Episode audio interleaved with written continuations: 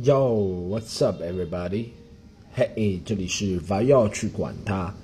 现在为什么都周末播了呢？因为我比较懒，好不好？我准备今天录一集，然后下周二再录一集，我们改回下每周二的状态，好不好？但是这集因为欠了一个星期，所以还是要录。然后今天这集，嗯，今天是二零一八年八月四号，好吗？我现在下午给大家录这一集，不要去管它。嗯，我是你的主持人 Storm。本来要聊点什么呢？要聊点这个，好不好？首先，我发现自己的沪语能力、上海话的能力一塌糊涂，因为我是上海人嘛。但我发现，哎，真的，咱们一直在说保护沪语，保护沪语，是吧？不过，真的能说的场合确实是不多，而且真的不说，我我除了在家里跟阿拉雅娘、韦德刚、上海之外。真的，其他的时候讲上海话的时候，机会是真不多，你知道？而且有时候，我也不知道是文化不自信还是怎么样，就会遇见别人就会主动开始说普通话。不是说说普通话不好，但是这个东西就像一个技巧，一个方言，就是一个地方的文化特色嘛，其实是要保留着。就像你去四川，他们永远就是说，对不对？本地方言是吧？没有人说普通话的。你到四川，好像到每个地方都是的。我觉得好像除了上海、北京之外，深圳好像也有普通话比较多，其他地方都是怎么说？你就说一个城市变大了，它就要包容，对不对？包容最大的特点就是语言上的包容，文化上的包容，所以他就会 compromise，他就会包容，他就会降低自己的那个地方特色了。其实不能说不好，就从一个地方长远的发展来说，对不对？不能说不好，是吧？比如说你到纽约去。你虽然说英语，但你不能说那种那种英语，你知道吗？要说大家都听得懂英语，你到纽纽约去说英语，大家都要听得懂，就这个意思。他不能说美国南方英语啊，或者怎么样。但到美国南方或者有些地方新奥尔良，他们说的语言就和官方英语又不一样。就这个感觉，你知道吗？其实对一个城市的发展是有必要，但是对这个城市的文化，这是一个矛盾的点点嘛？矛盾的点就是 oxymoron 嘛，就是。对这个城市的人来说，你就感觉啊，你知道我怎么知道？昨天我和我一个朋友张三嘛，我们演员，然后我们一起录那个，我们开了一个新的节目，叫做《邮局钢曲》，是一个上海话的一个节目，就我们每周可能用十分钟的时间说上海话，你知道吗？就是评点评论一下新闻啊这些东西。然后我跟他说了十分钟，我们最起码两个人互相纠正了二十次上海话的发音。你懂吗？我觉得小时候那种感觉又回来了，我就觉得永远长不大。我小时候给大家讲过说上海话的故事。我小时候上海话里面有些上海话怎么说？不是说发音不知道，就你听肯定听得懂，但你发音就吃不准，吃不准，吃不准它是发哪个音，你知道吗？就比如说很简单的，上海有个地方杨浦区有个叫提篮桥的地方，提篮桥对不对？上海话怎么说？如果你是根据就臆测的话，上海话应该叫我小我小时候我小辰光就是叫踢来叫，后面阿拉爷娘我爸妈说不对，应该叫底来叫。我说地不是地嘛，提是提嘛，懂吗？提，帮侬提一提，地来叫对吧？帮侬提一提。所以讲上海话我不说提一提，帮你提一提，是捞一捞是吧？但这个踢来叫，踢来叫还是不对是吧？我小时候会说踢来叫。这是很经典。昨天我跟他说了很多，大家有兴趣的话可以听一下那个，好不好？我们新出来的叫《优质钢曲》，然后，呃，张三也比较厉害，他是周立波的徒弟，周立波的干儿子。虽然周立波不承认，但是 他是第我们国家第一个认干爹的人啊。然后周立波现在要认别人做干爹，他就是 他是套套的干儿子啊。我们。周立波这个事情真蛮奇怪的，怎么发展到最后发展成这个剧情了？是不是联合炒作的？我就搞不懂啊！周立波这个事情，一开始很严肃，大家对簿公堂。大家有没有看过以前一个视频？我忘记是什么视频了。一开始两个人很严肃的对簿公堂，然后嗯，亲上了，你知道吗？两个拳就像两啊，这就相相当于两个拳击手在拳台上对垒的时候，两个人说啊，大家看过拳击手那些新闻发布会吗？尤其是国外的那些说垃圾话嘛，总要说那些垃圾话，什么 wanna like I wanna tell you up, man, you will be dead man tomorrow，哈，I'll punch your face in man，我把你脸打凹进去是吧？然后两个吵对半，大家看过泰森那个就是好像亲了别人别人一下就挑衅嘛，好像就这种感觉你知道吗？周立波、涛涛和君君，一开始感觉要斗得你死我活的，你最后弄出一个。同人故事，我笑死了！我看这个，那个周杰，不过现在你回想一下，就你现在回想一下是吧？就没说周立波是 gay 之前，或者他没说他这件事情之前，你不会主动去联想他是这样子的人，因为他从小到大也没听说过他的什么什么什么什么，对不对？然后他好像脾气也蛮大的，把他丈人，大家知道以前他把他丈人眼睛打黑、打瞎了的，打黑了。就是上海话就黑他了嘛，所以就打黑。有时候上海话翻普通话真的不好翻。我有个朋友前两天，我们三个人坐下来吃饭，然后我我和他也是上海人，旁边坐一个女生是其他地方的，是吧？外地的人。然后他要那个女生问他，你为什么老是留短头发？你知道他说什么吗？他说因为长头发很乌苏的呀。然后那个女生就一脸问号，莫名。乌苏是什么意思？乌苏城外寒山寺吗？是一种颜色吗？他说哦不是的。就上海话喽，乌苏啊，怎么翻译普通话？呃，就在那边想了半天。后来我跟他想，乌苏可能翻成普通话比较好的就是闷热，其实真翻不了普通话，对不对？有些时候就是地方，你知道这种地方方言吴语啊，上海话或者怎么样，有一些是舶来语，什么日语啊、英语里面有，有一些是传统的古汉语里面的词，就保留到现在两千多年前了。所以就跟现在普通话不一样，因为普通话是。现在如果有高中生在听的话，我们现在说的普通话是当年满洲国的话，满人的话，好不好？然后满人到北京之后，跟北京的一些土话结合的，现在就说的普通话，好吧？这是一段历史。好，你讲到那个啊，周立波这个事，哎，我就想周立波，但是你现在想想啊，周立波，有可能是这个。你看他以前表演，诶，然后还拿个手帕来擦，诶，波波波波跟你讲啊，现在讲讲还是有点道理，好像是挺 gay 的人才会这样子。现在一切都想通了，就像路易 C K 出个事情，对不对？路易 C K 大家知道吗？就是一代美国的喜剧大师，是吧？单口喜剧大师。他出这个事情之前，你不会想到了，对不对？但他出了这个事情之后，你觉得确实蛮合理的。路易 C K 一直讲 Master Bay 的段子，是吧？然后讲撸管段子，他确实对着女生撸管。哎，周立波你也是反推，你觉得是蛮合理的。有一些人你就觉得，再怎么污蔑他是 gay，你都不相信，对不对？我觉得谁啊？好像娱乐圈都有点这个可能，因为娱乐圈都是什么涂脂抹粉的男生，对不对？有谁你污蔑他是 gay 啊？就范志毅这种，我就觉得不大像。大家知道范志毅吗？上海的足球的，但运动员不能说运动员里面没有 gay 了。运动员每不是 NBA 它有个比例嘛，百分之十的人是 gay。以前我看过是那个 Jason Collins 是 NBA 第一个公开出柜的球员，他说的 NBA 里面百分之十的 gay。然后巴克利也说了，他说我们肯定和 gay 的。那个那种球员打过球的，你就知道他讲的话，他那种动作就感觉很 gay，你知道吗？其实 gay 和男人一起打球，就像我们男人和一群美女一起走 T 台那种感觉，你知道，总会不自然。就算你再职业，你也会不自然，你知道吗？就会想的东西，手啊摆放的位置会不一样。这为什么？我为什么要讲到这个呢？我引出下一个话题啊，周立波，哎，大家大家没有想象有没有想到，周立波有可能如果是 gay 的话，他和关栋天，大家知道关栋天吗？那个时候就周立波的线下推广人，怎么说呢？就是周立波可能线下开始出名是零四年、零五年开始出名，一直到零八年可能最火，这是他线下最火的时候。那时候他有个线下推广人叫关栋天，是上海很有名的一个戏剧。大家好不好？然后自己也唱戏，然后成为推广人，然后他在上海线下的那些剧院很搞得定的，对吧？他那时候就帮着周立波出名，然后周立波就负责演，他那时候帮周立波策划宣传都是他来负责的，对不对？然后对关栋天啊，然后他们到零八零九年开始就开始渐渐有点走远了。周立波是想往电视上发展，然后关栋天还是想让他在线下演，说要。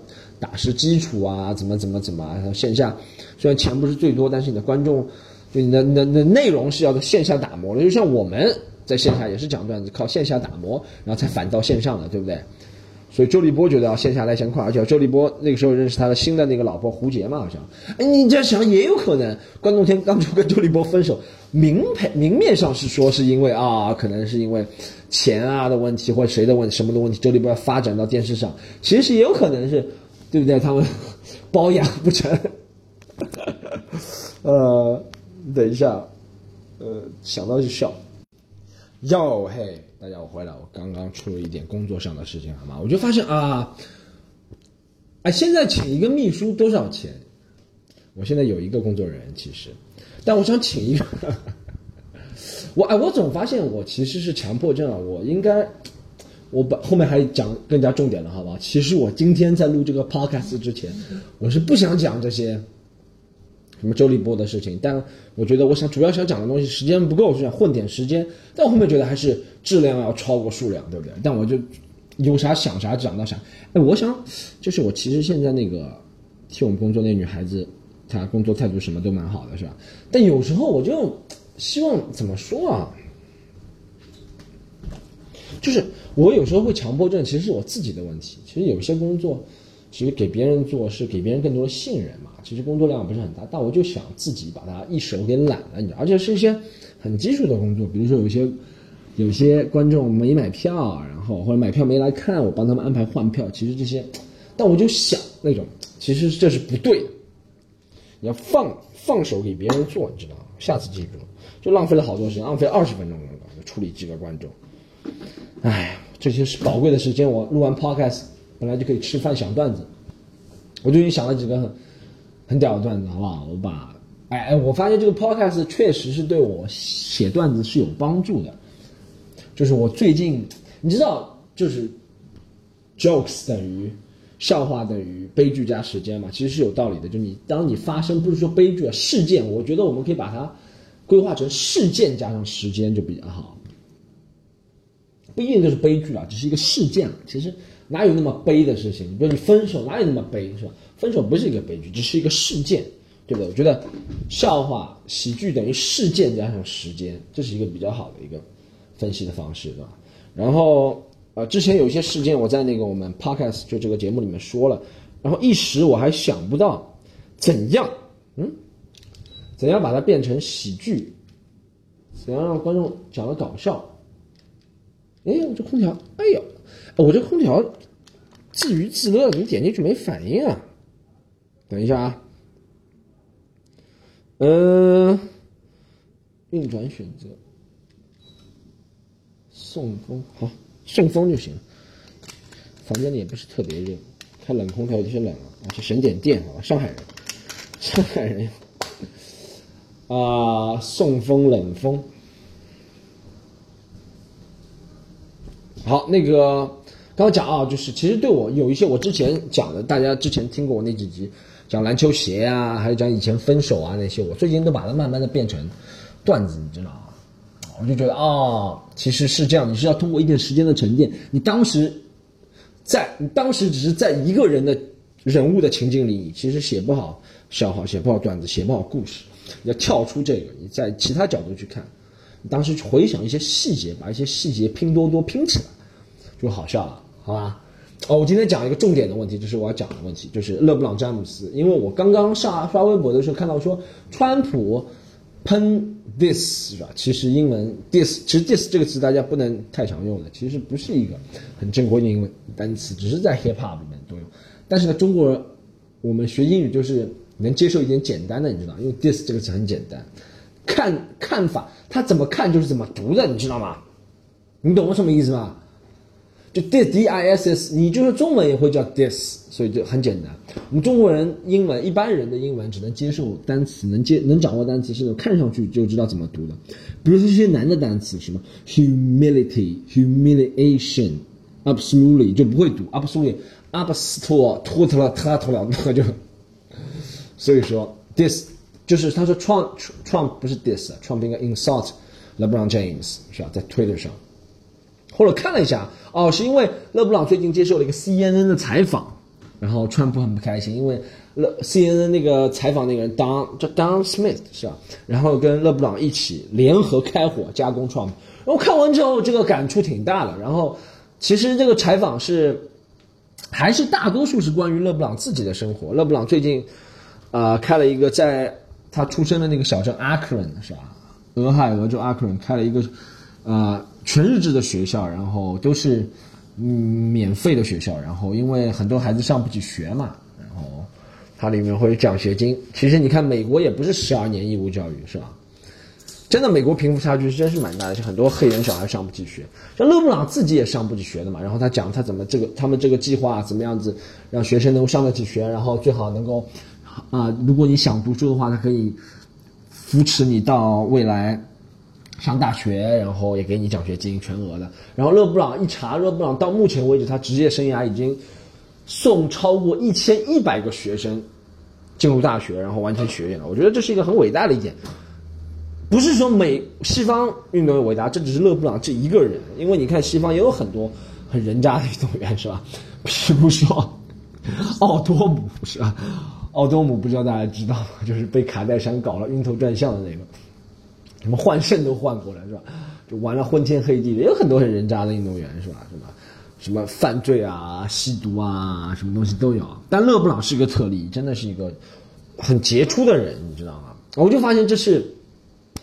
上次我还听了一个东西是，呃，Bill Burr 的一个采访还是谁的一个采访，忘了 Joe Rogan 一个采访，一个 comedian，他说，其实我觉得他们的状态已经超越，就勒布朗他不把自己当成一个运动员了，你知道，他已经凌驾于 athlete 运动员这之上，他把自己当成一个，他要做一个好的人、好的公民、好的丈夫、好的父亲，他有很多责任，运动员只是最最基本的工作了。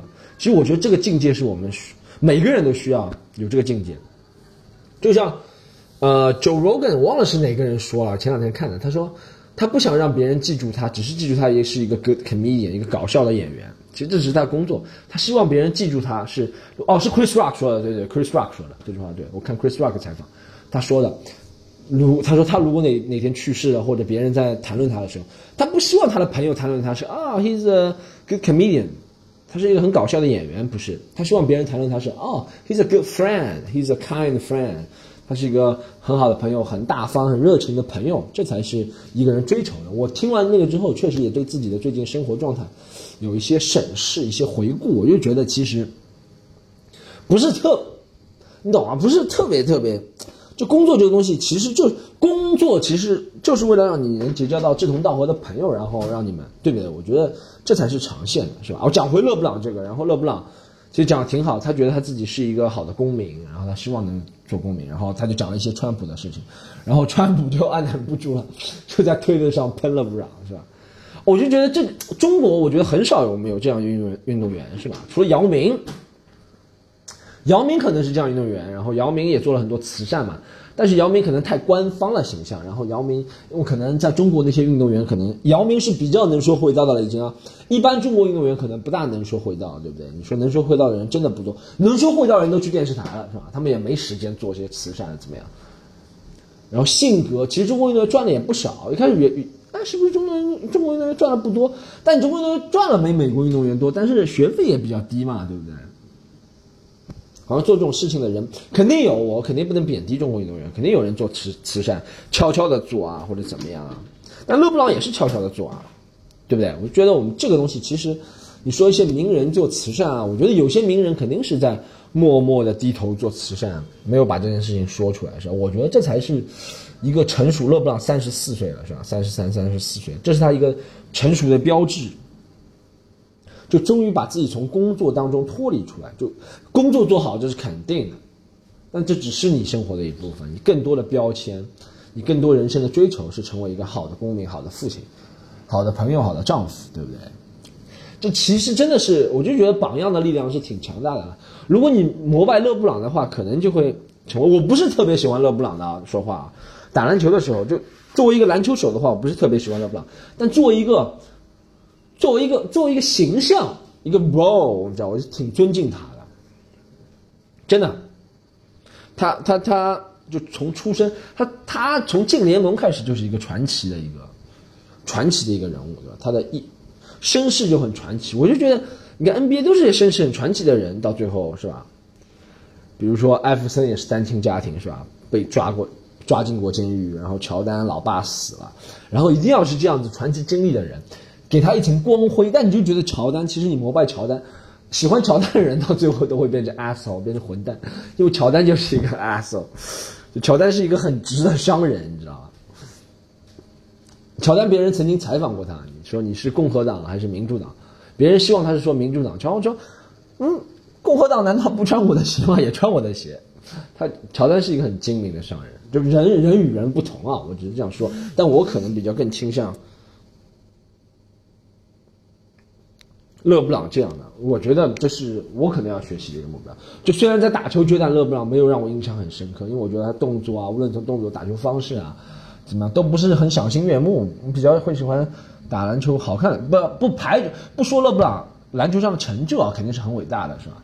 但是他那个打球方式，可能并不是每个人都喜欢。那虽然很多人喜欢，但他在现在职业生涯的晚年了，或者他想的一些事情，我觉得很伟大。这个人。你就看了之后就对比嘛，我们身边有没有人能够做出这样的榜样，或者怎么样？我觉得这人也不是说人的境界不同了，就是我觉得这不是一个境界的问题，可能就是因为你小时候遭遇，你小时候如果像咱们一样很普通家庭出生的小孩，就不会有这种。忧国忧民这种想法，我就觉得每家每户都会差，能差到哪里去呢？对不对？其他家差能差到哪里去？我家一天吃一顿肉，其他家最多三天吃一顿肉，对不对？你不会想到有人连米饭都吃不上，连水干净的水都喝不上。但如果你从小到大就这样见识过，你会想象，就你的往低想或者往高想，就是穷会限制你的想象力，对，但穷也会限制你对别人的。但如果就是不是穷，对，就是穷限制你的想象力嘛？你不会想到别人比你更穷。比你比你更差，你一定要很穷才能想到，你懂吗？其实它这是一个阈值的嘛，上上下的一个值。我不知道这样说大家懂啊？其实我这一集就是因为刚刚看了勒布朗之后，我觉得挺有触动的，所以要跟大家讲一下，分享一下这个，好吧？然后还分享一个是我昨天晚上看了那个《谍影重重三》，我一直没看《谍影重重》，《谍影重重》电影大家看过啊？Matt Damon，马特达蒙。说的那个《谍影重重》那个电影，啊，不是说的，马特达蒙拍的那《谍影重重》电影，讲 Jason Bourne 嘛，是讲他一个美国特工。我觉得哇，我觉得西方的动作片里面，动脑的特别多，动手的不多。然后西方，你啊，你把这个片和《杀破狼》这些吴京啊、李连杰、甄子丹拍的，你就发现，其实中国的动作片还是突出突出动作。外国的动作片可能突出一些推理，可能更更多叫推理片，你知道？因为他们动作就打得起的动作很简单，叭倒两下，而且他中国可能一场，我觉得好像是有故意的炫技。大家看过《杀破狼》吗？然后你是吴京对甄子丹那一集打了十五分钟是吗？这不就故意拖情节吗？就情节太弱了。其实《谍影重重》也是个动作片，但情节很强，你知道吗？这是我觉得最大的一个区别：中国动作电影和外国动作电影。外国动作电影如果太注重动作，没有情节的话，别人觉得耶。但中国动作电影确实打得好看，你知道像叶问可以到一个道场反反复复几次，是吧？但哎，我发现马特达蒙那个电影里面是挺帅的，美国特工。然后哎，那个电影我哎，我想我我昨天在想一件事情，在看嘛。大家如果有学电影的或者拍电影的朋友，可以解答我这个问题，好吧？就是。我在想，因为我看中国电影，我们很少有那种实景拍摄的，比如说你在人民广场啊，然后真的人民广场拍摄，旁边怎么怎么很少。中国可能公共秩序的问题，可能达不了这个标。但那个电影，尤其《谍影重重》还有其他片子，你经常看到，就像之前那个《唐人街探案二》也是的，在美国第五大道拍，时代广场拍。我就想他们怎么拍啊？把时代广场封了吗？美国会为了一个中国电影把时代广场封了吗？我就在想。或者是什么样协调的手段？就像《谍影重重》，他在伦敦中央火车站也拍，然后还在美国啊，他不是时代广场，在那个川普好像是在川普大楼那里，第十五届。我就想，在这么大的一个城市，就像上海，如果在淮海路上白天拍一个电影，南京西路上拍这个电影，你怎么拍啊？徐家汇，很大的场面。然后他不是那种你感觉路人就是路人就在旁边，我觉得那些人都是演演员嘛，就像伦敦中央火车站，他是不是也有一个？他是不是也在纽约有一个什么啊？不是纽约，洛杉矶有个棚是吧？小伦敦，然后里面有伦敦中央火车站，有阿森纳、切尔西的球场是吧？还有什么伦敦西区，还有什么工人区，对不对？我想怎么拍，我百思不得其解。能拍的，一是不穿帮，二是。你知道这种场面很大的，怎么维持秩序？怎么样？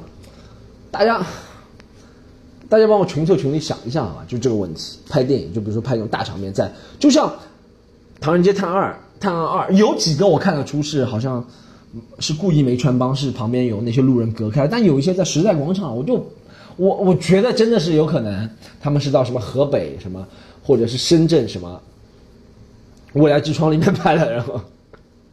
哎，其实这可以做一个生意的，对不对？你想啊，哇，以后是反全球的形势就是反恐越来越高涨，怎么样？这种大型的活动就不能在公共场所拍，我们中国就可以造一个，对啊，就比如说我们现在不能局眼光不能局限在什么老上海、老北京这种什么片场，对不对？或者是老什么呃什么战场，什么什么平遥古城，或者是三国城、水浒城，那伦敦是吧？让全世界人都来拍这里，而且打开中国，这才是文化输出嘛。造一个小伦敦，造一个小阿姆斯特丹，有古惑仔就可以在里面拍了。蒋先生，对吧？这局限眼光放大好吗？如果那个听众里面虽然十个听众没什么人，但听众里面如果有人有投资影城的计划，可以找我，我帮你设计一个影城，很牛逼，好不好？全世界很多地方，小开罗，是吧？小那个我不知道，小大马士革这种感觉，你知道？因为以后肯定要拍关于叙利亚战争、叙利亚难民的电影，就可以到中国来拍。小大马士革，好吧？好，最后在这期的最后，我给大家回答一个问题。就有一个观众问我，他说：“哦，有一个他最近看了一个叫做澳大利亚一个演员，是在啊 Netflix 上评分很高，去年评分应该是最高的几个了吧？之一的一个单口专场，叫做啊 Nathan Gatsby 是吧？一个女生是一个同性恋的女的。你等一下，我看一下，我查一下她叫什么名字。希望我说话都是有理有据。我查到了，她是不叫 Nathan，她叫 Hannah Gatsby。”是啊，叫 Nanti，我不知道这个词，我我看了忘了。但是，就是为什么评分高，可能就是因为它政治正确。我看了之后，我看了大概三十分钟吧，大家可以看一下，她是一个女的同性恋，啊，stand up comedian，来自澳大利亚的，来自澳大利亚的海南，好吗？澳大利亚的海南就叫做塔啊塔斯马尼亚岛。然后他是讲他多么不受欢迎，其实这也是一个正式正确的套路吧？我觉得国外的西方的。单口喜剧，因为我去过那个，我不知道大家之前听过吗？就是我到澳大利亚去演或者国外演，就是你如果自己是同性恋的话，其实就挺有优势的。你自己说是同性恋，一是主办方会对你包容，宣传啊、媒体啊会对你包容。啊我不是说啊，就是有人利用同性恋，但我就是直观的感觉，要做一个 straight Asian male 是吧。直观的感觉，我觉得同性恋挺有优势，什么媒体啊，或者是怎么样对你包容，而且讲的笑话其实都是围绕那些，不是说他们讲同性恋段子，就是讲自己作为一个同性恋者，然后遇到了不公平待遇，怎么样把这个不公不公平待遇带到公平。其实他们讲这些比较主流的嘛，比较政治正确的东西嘛，然后可能 Netflix 也需要感兴趣嘛，对不对？这是西方一个政治正确的东西，是吧？就是为。呃，少数族群就是 LGBT 啊或者 Muslim 这种人群发话，我看了之后，我觉得好笑还一般，有几个段子还蛮好笑，但是爆笑性不强。还有就是我是他这个澳大利亚口音完全是澳大利亚农村口音，我一点都受不了，你知道吗？他讲话断断续续很强，就那种澳大利亚农村口音，你知道吗？I I so I so I went to there Tasmania 啊，就它里面那个 I I I I 那种很强，你知道吗？很像澳大利亚男人，澳大利亚女有些女生说话还蛮挺好听的，你知道？但这个男他有点声音有点男的，可能是因为他是 lesbian 的关系，gay 的关系。还有他有些价值观我不是特别认同的，你知道？所以我有点听不下去。我讲的他，哦，他我听到他讲的一个东西，其实也是西方现在，尤其是在哦怎么说啊？我是给大家讲一下，是在小众里面的政治正确，你知道吗？就是西方主流媒体还是不报道，但是在小众艺术领域里面还是有一个政治正确。就是你一定要，嗯，其实没有人反对同性恋，对不对？但说的太多是吧？然后 LGBT，然后还有一个就是现在西方最流行的一个问题就是性别问题。中国我觉得还好，我们没有搞这个，我们现在还在搞怎么样那个把什么网网站多关一点这种东西是吧？我觉得这有点过线了。就是就像我们虽然作为直的不反对同性恋，也支持你。得到相同的权利，但是如果这东西我不知道有没有联系啊，我可能恕我无知啊，我我不知道有没有联系，是不是就是你如果 LGBT 平权之后，很多人就会想啊，我其实也可以当一个女的，就讨论到性别问题 pronoun，这是西方现在最大的一个问题，就很多人觉得，哎，虽然我是有男性所谓的男性生理器官，他们觉得现在这个东西科学学术研究也是可以被推翻的，对不对？然后它里面讲了一个，Hannah，它里面讲了一个这个专场讲了一个最大的一个点，大家可以看一下，B 站也有，叫 Hannah Gatsby。然后他他讲的最大一点，他说，呃，其实男人跟女人没有那么大差别，你们想一下，男人和动物的差别才更大。其实男人跟女人接近的地方更多。这我觉得这是一个在玩一个，你懂吗？在玩一个抖机灵的东西，对不对？我嗯是在一个平面上。首先，我觉得我还是这个思维，我觉得大多数中国人也是这样，是吧？我还是只能接受男人是男人，女人是女人，或者你要变性的话，嗯，太敏感的问题也不聊。但是，就是我不能接受，不能接受是他鼓励别人去说，哦，你可能到了十八岁发现我突然是一个女的，我就要叫自己是女的，你知道吗？他说这些特征什么是不重要的，我不能接受这个。所以这是我看到一半关掉原因，但是在西方，尤其是在艺术领域里面，他们现在很，很，你知道啊，就是美国现在已经，哦，从是从北欧开始的，北欧国家啊，北欧的名词像中中文还好，中文他男他女它都是一个发音，虽然是写起来不一样，对不对？但是在英文里面 he and she 就不一样，所以有些人会毛，你知道？他说什么？我明明是个 she，你为什么叫我 he？你懂吗？在北欧，我给大家普及一个，就是在北欧，我上次看了一个纪录片，在北欧，北欧呃，好像瑞典、丹麦、挪威语差不了多少，而且里面他们那个 pronoun 定冠词，就指代性别的定冠词，他们就跟中文一样，都是他这个词，所以就不分阴性阳性的，你知道，他们写起来也不分阴性阳性的，你懂吗？所以在北欧现在国家，好像听说是。四岁以后可以让小孩子自己选，他是想当男生还是想当女生，你知道吗？我觉得哇，啊这样啊，这个问题其实是一个很大的问题，有切有人可以用科学的数据来解释，是吗？我觉得啊，我还是讲回这个单口，不不把它扯得太远，扯这个男性女性的东西。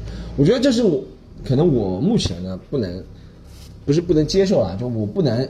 欣赏的可以吗？我不会买票去看他的演出，来给我讲这个东西。但我也不会生气，如果他讲了这个，我没有那么愚蠢，就是我没有不会像自己的笑话里面说，哦这些东西根本跟我无关的是吧？我那么生气，没有道理是吧？但我就嗯，有有时候会想，嗯，就是，大家可以看一下这个，他讲了很多，他讲的有一些东西讲的挺好的，他说。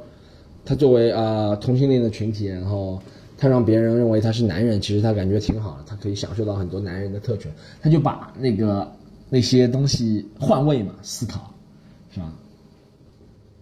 这是我要点评我我总体因为我在国外看过很多，但我因为认为就是可能是我们直男眼光有偏见啊，可能是那个我看他们的一些同性恋演员的。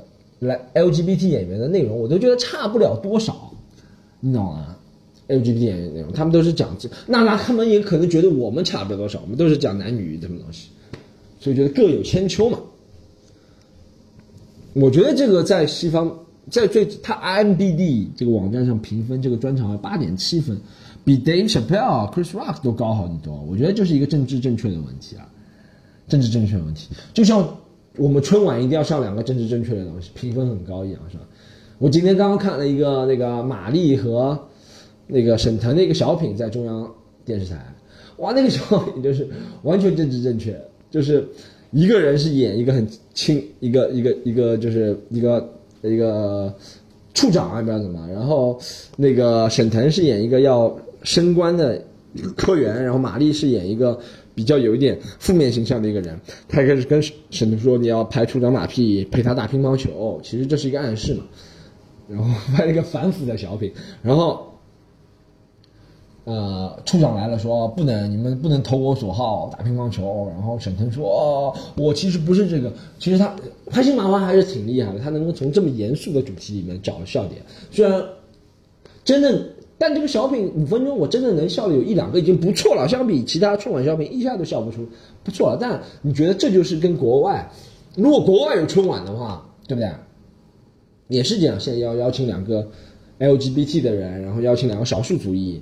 那少数族裔永远没有亚洲人呢，基本上都是黑人，然后非洲啊怎么样的亚洲人机会多嘛？这就是外国的春晚。